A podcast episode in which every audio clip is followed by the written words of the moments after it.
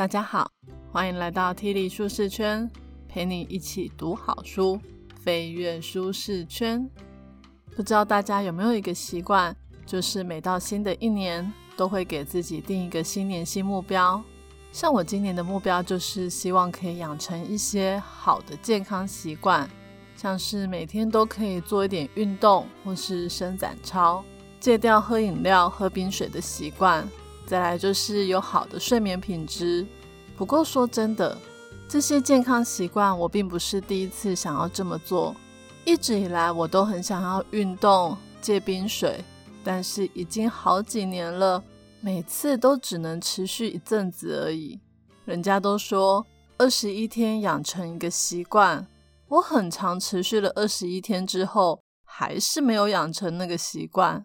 为了让我今年可以梦想成真。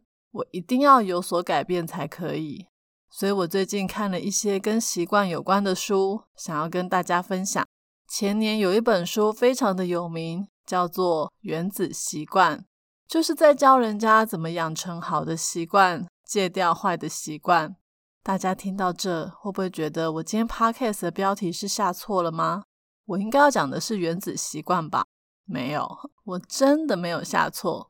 我今天要讲的这本书，真的就是为什么我们这样生活，那样工作。如果有看过《原子习惯》的朋友，应该会听过这一本书。在《原子习惯》那本书里面，蛮常提到为什么我们这样生活，那样工作书里面的一些内容。所以我今天打算先从这一本《为什么我们这样生活，那样工作》来跟大家介绍习惯是怎么回事。如何建立新的习惯，以及核心习惯的重要性等等。然后下一集我就会介绍超级火红的名书《原子习惯》，希望可以帮助我自己，也可以帮助大家，在新的一年一开始就可以慢慢改变自己，打造一生都受用的好习惯。好，那我们就开始吧。本节 Podcast 将为你带来以下四个部分：一。习惯如何运作？二、如何建立新习惯？三、核心习惯影响其他习惯？四、如何靠意志力终止半途而废？首先，第一部分来聊习惯是如何运作的。讲到习惯，我们还是先来一个定义。在这本书呢，为习惯下的定义是：习惯是一种你刻意或是想过之后去做的一些行为。过了一段时间之后，不用再思考，还是可以继续去做，而且常常都是每天都在做的事情。像我呢，每天早上起床第一件事就是刷牙、洗脸、上厕所。即便我还在半梦半醒的状态，我也不用思考就知道怎么样刷牙洗脸。像刷牙洗脸这种都还算是有知觉的习惯，但其实我们有时候也会有一些自己都没有察觉的习惯。像是我以前下班一回到家，打开房间的灯后，就会立马拿出电视遥控器打开电视，即便没有要看电视，也会做这件事情。我本来也没有察觉自己有这个习惯，后来孩子出生之后，家里的声音变多了，我才发现我有这样的习惯。于是呢，我就慢慢的戒掉回家要开电视的习惯。那这本书呢，主要是告诉我们。习惯的养成其实是有固定的公式的。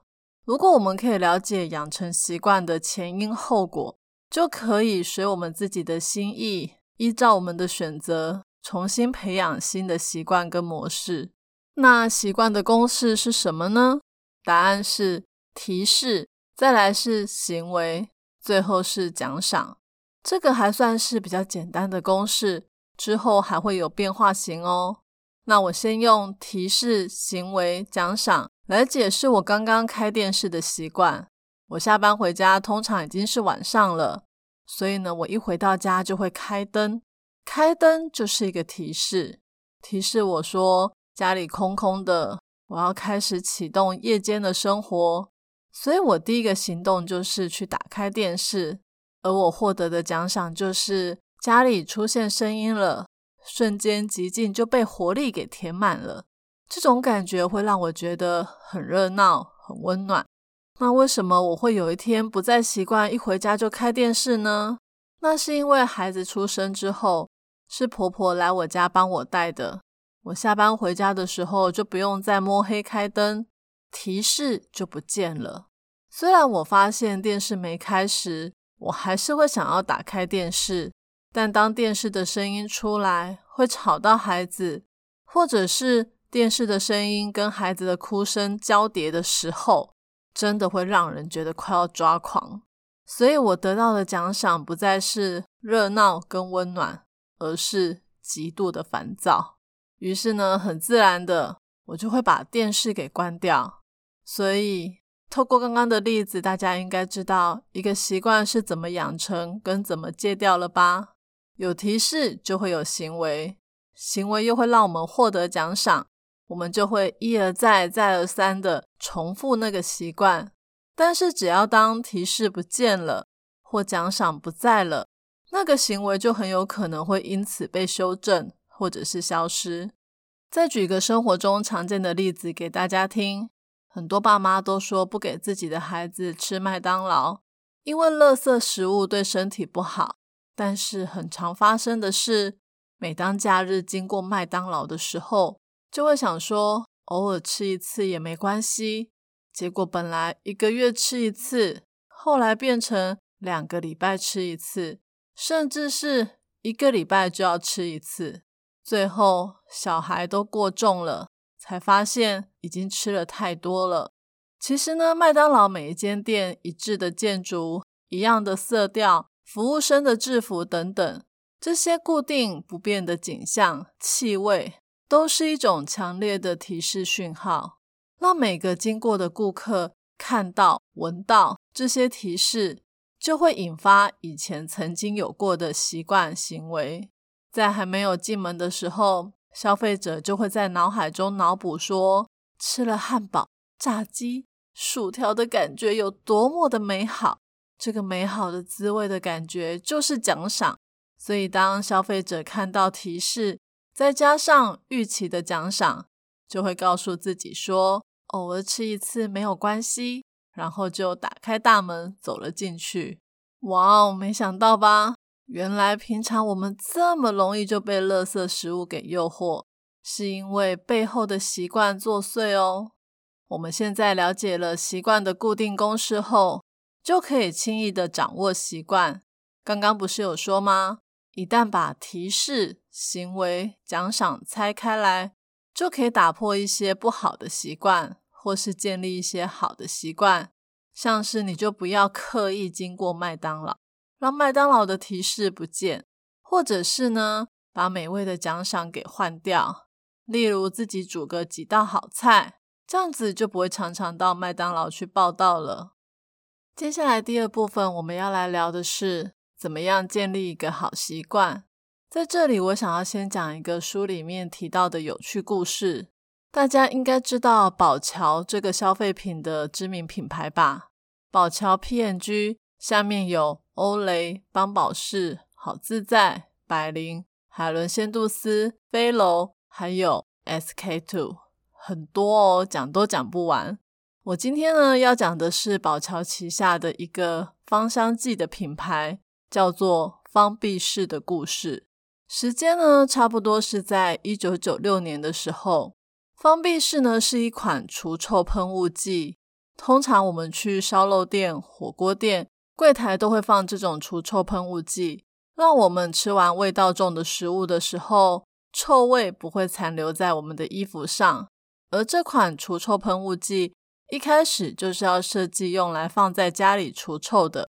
这款产品呢，一听就很实用。但其实它刚上市的时候，并没有大家想象中的热卖，而且差点要被下架。怎么会这样呢？我们来听听看当时发生了什么事。大家知道吗？像宝乔这么大的公司，他们有很强的研究团队，他们用很多实验的数据来了解消费者的心理，然后再针对消费者的需求推出实用的产品。当方必士呢上市推广之前，也做了很多研究。他们那时候寄了很多试用品给很多家庭。有一次，他们碰到了一个差不多三十岁的女子。这个女生呢，在国家公园工作，有时候呢，她需要去诱捕一些不小心跑到沙漠以外的动物。最糟糕的是，他常常会捕到臭鼬，而臭鼬呢，被捕的时候也没有再对他客气的，对她喷了很多毒气。那个毒气的臭味真的不是一般的臭，这个臭味呢困扰了这个女生非常的久，因为不止她的衣服、她的房子、车子、窗帘、床都有臭鼬的味道。她用了很多的香精啊、洗衣精，各种的方式都去不了这种臭味。有一次，她邀请了一个已经约会过四次的男生去她的家里。那个男生隔天就跟他说，想要分开一阵子。他严重的怀疑是他家的臭味害他的。后来呢，他的救星出现了，就是方碧士。这个女生用了方碧士之后，感动的哭了。这个产品完全改变他的人生，他的家里再也没有臭味。如果你是方碧士的研究团队，听到这个故事。你是不是会感到非常的激动？这个产品简直就是会大成功嘛！因为它完全包含了习惯的三大要素。大家想想，如果哪个产品成为了人们的习惯，那人们就会离不开它。这个产品不就一定会大卖特卖吗？就像我们每天都要刷牙一样，因为有刷牙的习惯，牙膏才会大卖。而方必士呢，也符合这三大要素。首先，它有明确的提示，就是臭味；而你的行为就是，你只要喷个几下方必士，奖赏就是空气中的异味会马上不见，让人拥有清爽的空气。听起来是不是很棒呢？基于呢臭鼬的这个案例，行销团队他们就决定在产品的广告诉求上要主打。摆脱尴尬异味的帮手，他们还用了这个主题拍了很多相关的广告，像是烟味一喷就不见，或是狗狗的臭味一瞬间就消失。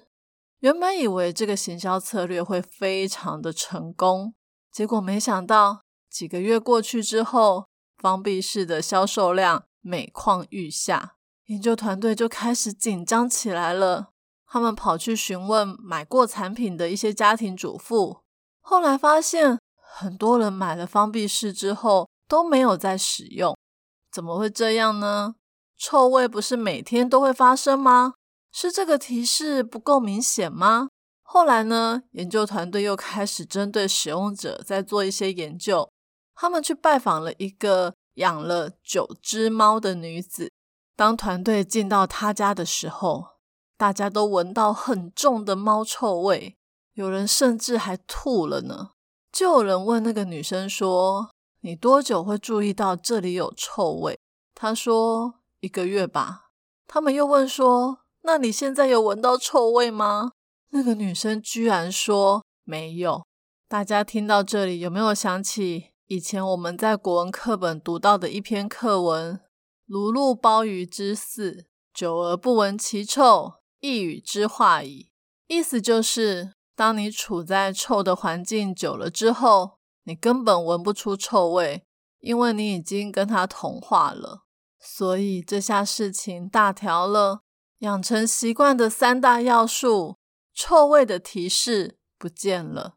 也就是说，大家认为最需要方必式的人，他们根本不会察觉出他们需要这个东西，而提示不见了。就不会有后来的行为跟奖赏。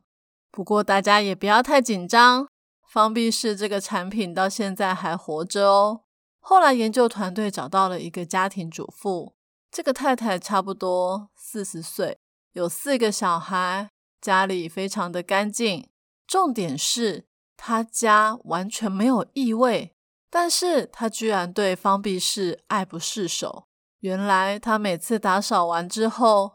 就会拿方必士喷个几下，就好像在庆功一样，庆祝自己打扫完一个房间了。他觉得这种感觉真的是棒极了。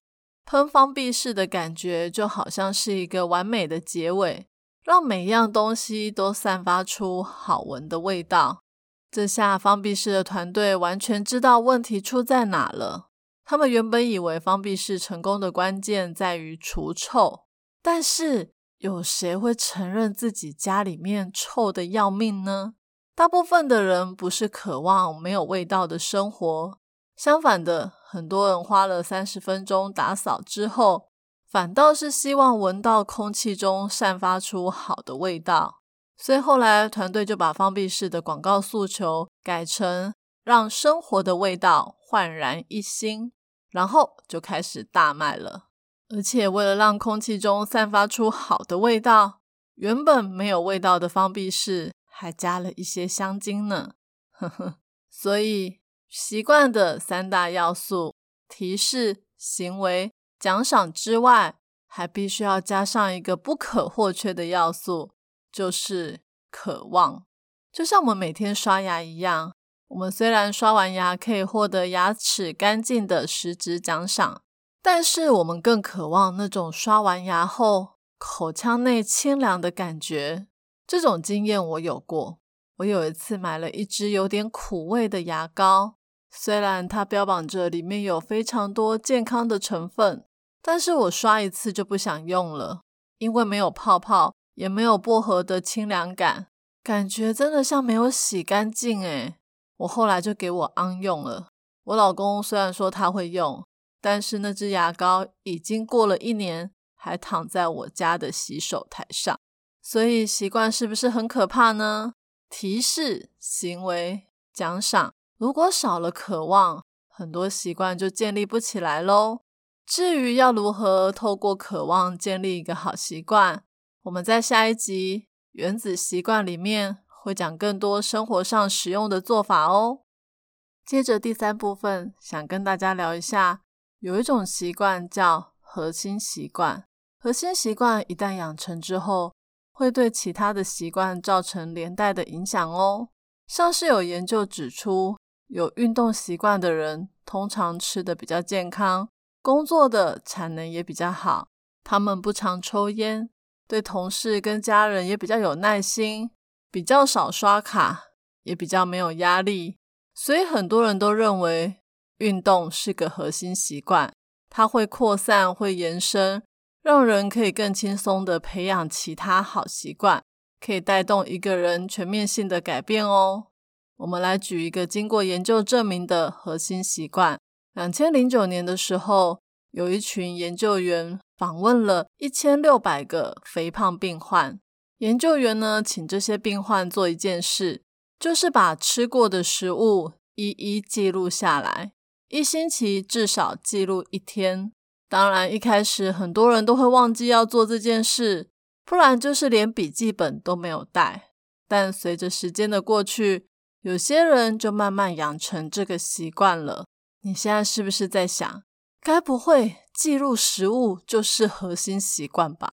没错，它还真的是一个核心习惯呢。就只是每周写一天的饮食日记而已。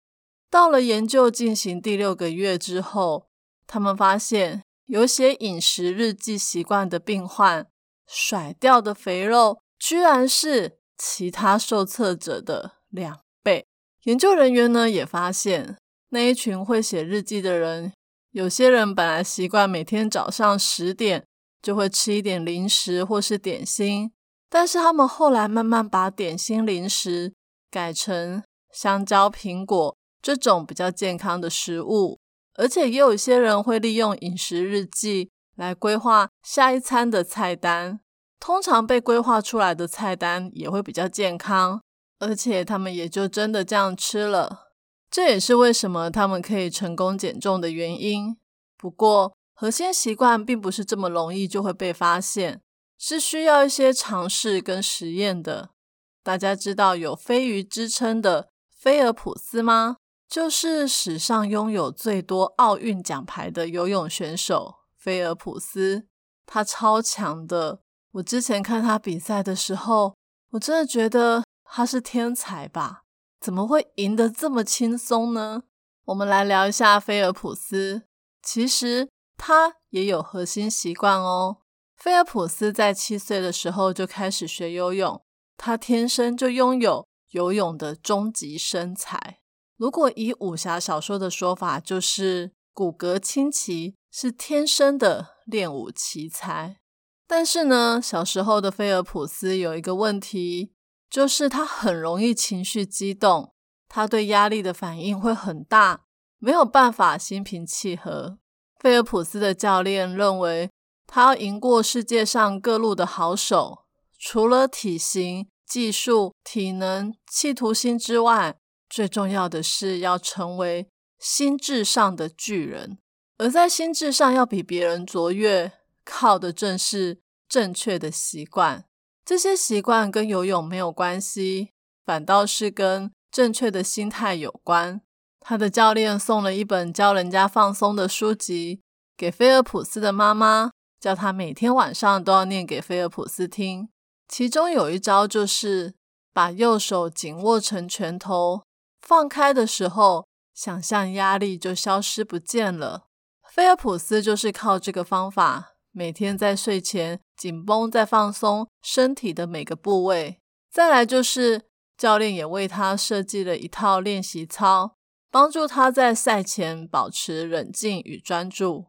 在菲尔普斯十多岁的时候，每次练习完，教练就会要他回家后观看录影带，睡前看一次，醒的时候再看一次。这边指的看录影带，不是真的有录下影片可以看哦，而是叫菲尔普斯在脑海里面想象自己从泳池的跳台一跃而下，在泳池里面以十全十美的姿势前进。他要想象的非常逼真，包括各种动作、周围的墙壁、身后的水滴，甚至是摘掉泳帽的感觉。所以，每当菲尔普斯在泳池练习的时候，教练就会大喊说：“播录影带！”大家发现了吗？提示出现了。这时候呢，菲尔普斯就会像在脑海里面练习很多次一样，展现出最大的能力。奋力向前，厉害吧？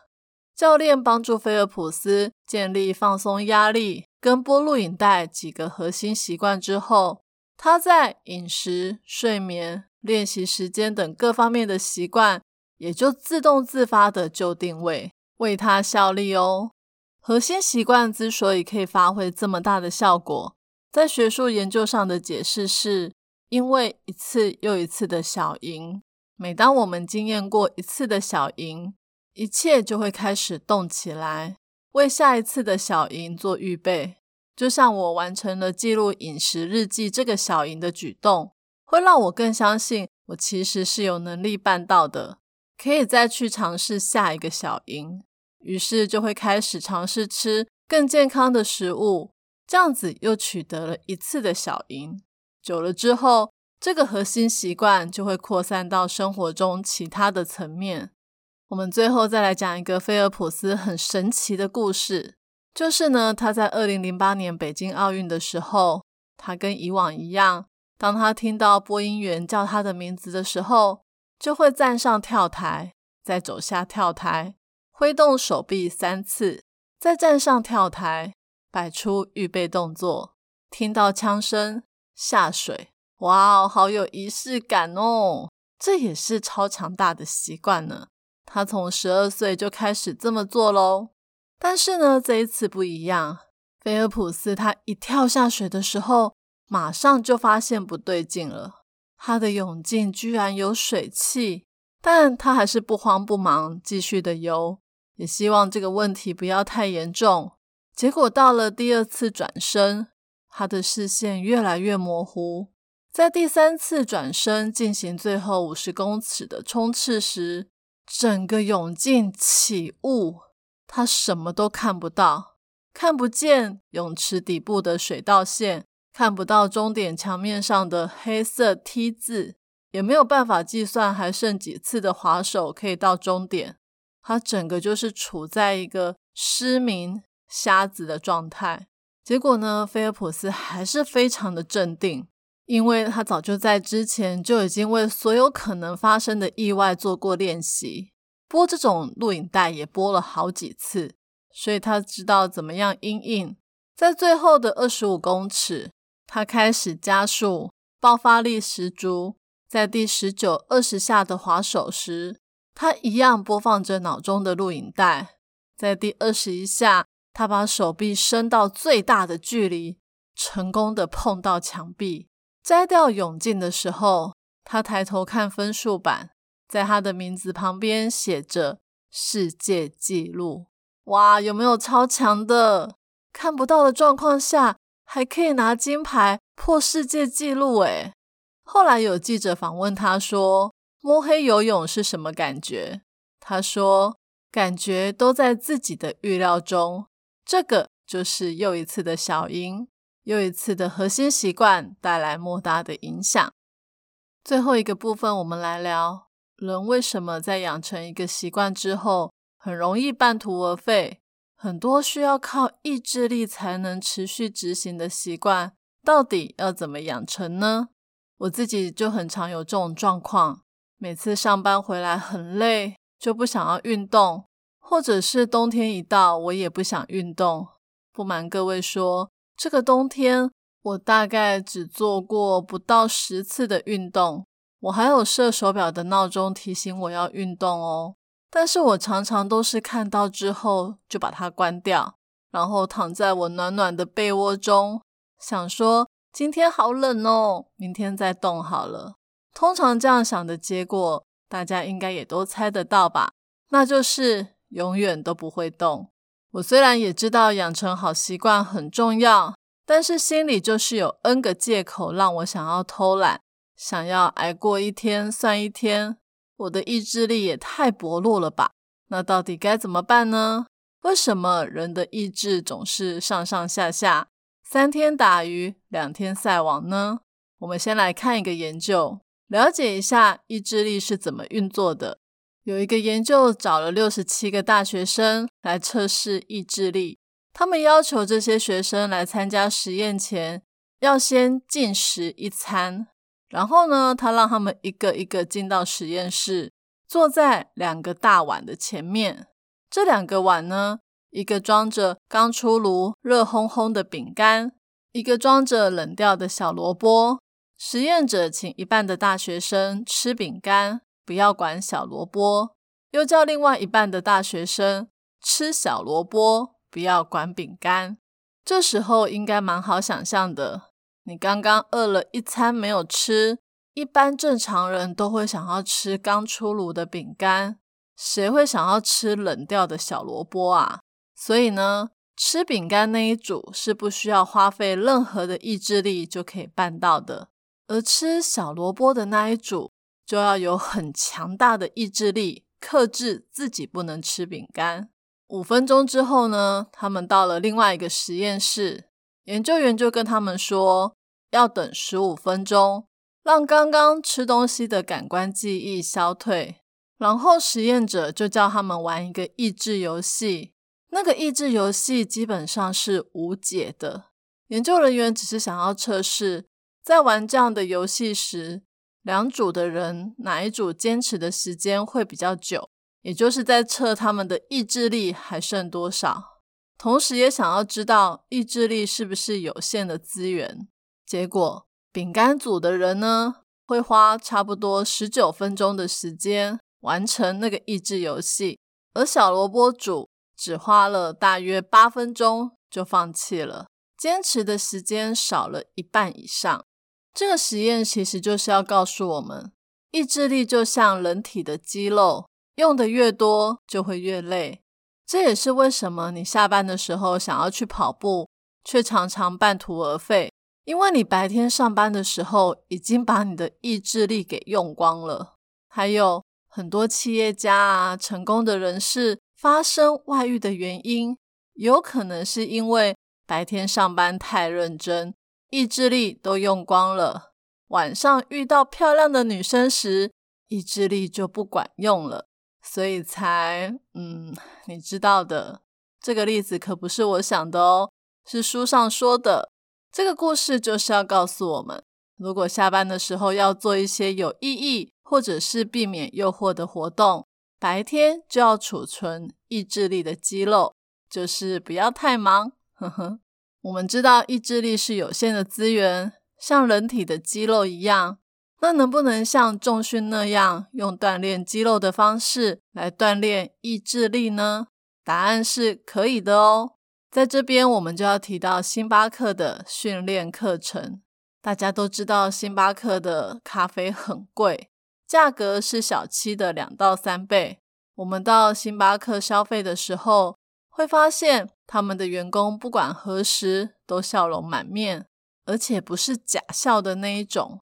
那星巴克是怎么样让员工在八个小时上班的时间里，随时保持专注，提供高品质的服务呢？这个跟他们的训练课程有关哦。根据这本书的说法，所有的星巴克员工在工作的第一年就要花五十个小时以上的时间受训，然后还要再花数十个小时研读工作手册。而且还要跟星巴克指派给他们的导师对话哦。那这个课程到底在上什么呢？其实就是意志力。很多研究都显示，一个人要可以成功，意志力是最重要的核心习惯。核心习惯出来了耶！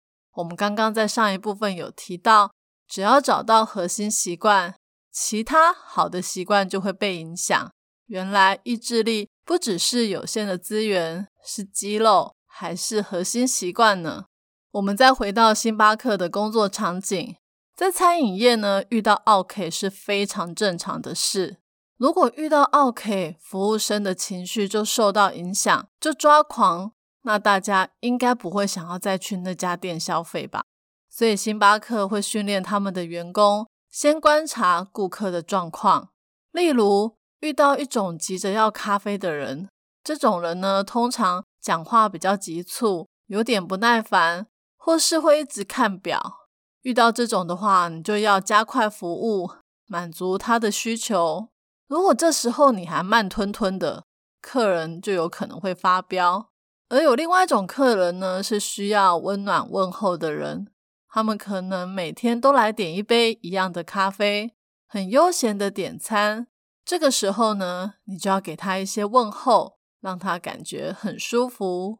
当然啦，一开始店员可能还不太熟练，但是只要透过一遍又一遍的练习，直到他们不用思考就可以反应，那就会变成他们的习惯。而意志力也是这样变习惯的哦。像是碰到 OK 的时候，星巴克会在工作手册上详细的写出。员工遇到困难的时候，应该采取什么样的步骤？